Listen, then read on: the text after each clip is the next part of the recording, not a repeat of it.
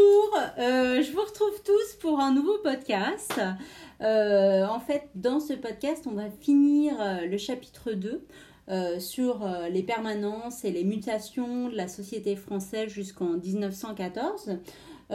donc, sur la deuxième partie du cours, on avait vu que le monde ouvrier se transforme et s'organise. Ça, c'était la première partie, le grand A.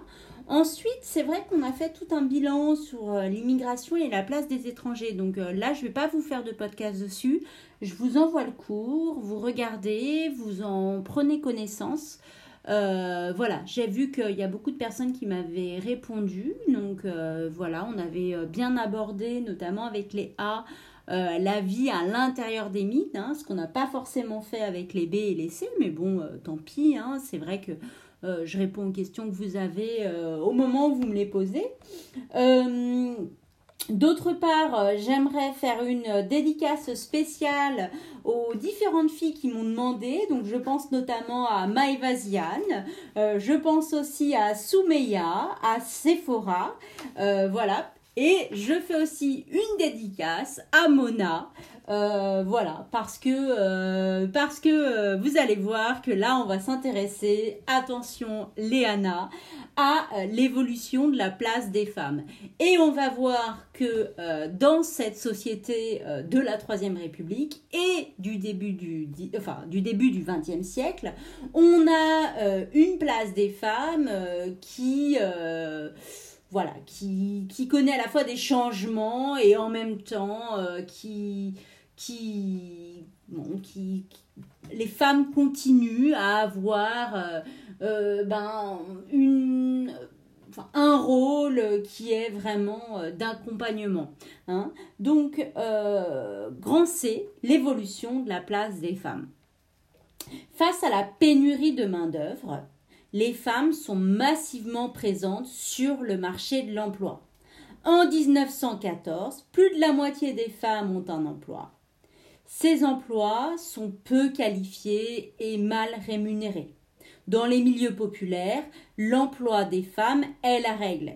Elles sont ouvrières, elles travaillent dans les mines, elles font euh, des ménages, euh, alors que euh, dans la bourgeoisie, le modèle est celui de la femme qui s'occupe de l'éducation et de l'image de la famille avec une pression sociale très forte euh, la femme au foyer est enfermée dans sa condition de mère ou d'épouse. Hein et là, je vous invite vraiment à regarder euh, la, réclame que vous avez, hein, le livret publicitaire que vous avez, euh, où on voit bien que la femme, elle est à l'écart de l'espace public, hein, elle occupe une position de, de ménagère. Hein, de, elle prépare le repas, elle fait, elle, elle fait la soupe, hein, Liebig, euh, vous voyez, la pub euh, Liebig, euh, elle est encore... enfin, ça existait, la marque existait déjà à l'époque. Donc voilà, donc on a vraiment une, une vision conservatrice du rôle de la femme. Je reprends le cours. Depuis 1880, la scolarisation des filles est obligatoire mais de nombreuses formations et orientations professionnelles restent réservées aux hommes. Donc filles et garçons ne reçoivent pas les mêmes enseignements et l'accès aux études supérieures reste limité. Donc la, première, la première femme qui obtient son baccalauréat, qui a l'autorisation de le passer, elle l'obtient en 1861. Et euh, la première femme avocate, c'est en 1900.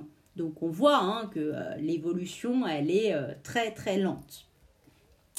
Cette évolution, elle s'explique notamment parce que ben on a au niveau au niveau comment, au niveau légal ben, une position qui est quand même inférieure. Hein. Donc je reprends. Le suffrage universel est masculin, euh, entraînant une classe politique masculine et très largement misogyne.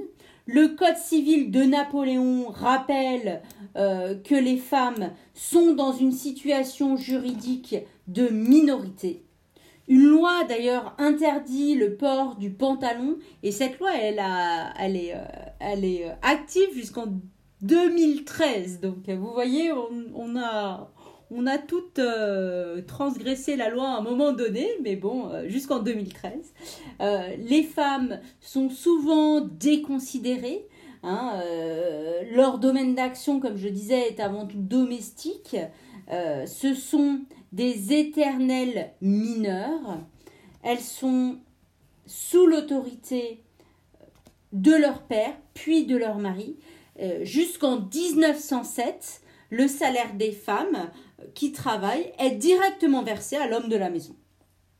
La société est donc patriarcale, euh, les hommes détiennent l'autorité sur les membres de la famille, et c'est dans ce contexte que des luttes féministes s'intensifient, des organisations féministes se développent, comme la Ligue française pour le droit des femmes, qui est créée en 1882.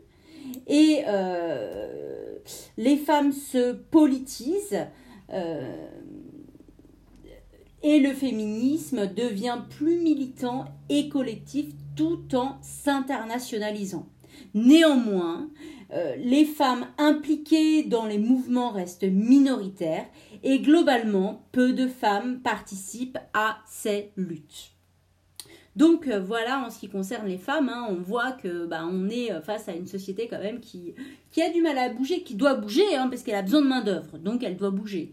Mais bon, bah, c'est quand même voilà, une situation qui, qui va changer très lentement. Alors, petite euh, conclusion sur ce chapitre. L'industrialisation s'accélère en France entre 1870 et 1914, laissant place à une société marquée par le progrès et la célébration de la fée électricité dans les expositions universelles et dans les villes. Cette industrialisation, elle donne naissance à une classe sociale, la classe ouvrière, qui prend conscience de son exploitation, mais aussi de sa force. Elle commence à s'organiser et obtient des droits sociaux. Le besoin de main-d'œuvre accélère l'immigration en France et la féminisation des emplois, même si là encore, ces populations sont exclues des droits politiques et sociaux. Voilà pour ce qui est de ce chapitre 2, hein, euh, dans lequel on a vraiment euh, plus étudié la société euh, de, de, cette deuxième industrialisation. Donc on va commencer un nouveau chapitre dans quelques temps, mais voilà, vous avez de quoi travailler par vous-même et de quoi vous préparer pour le contrôle de mercredi 27 mai. À très bientôt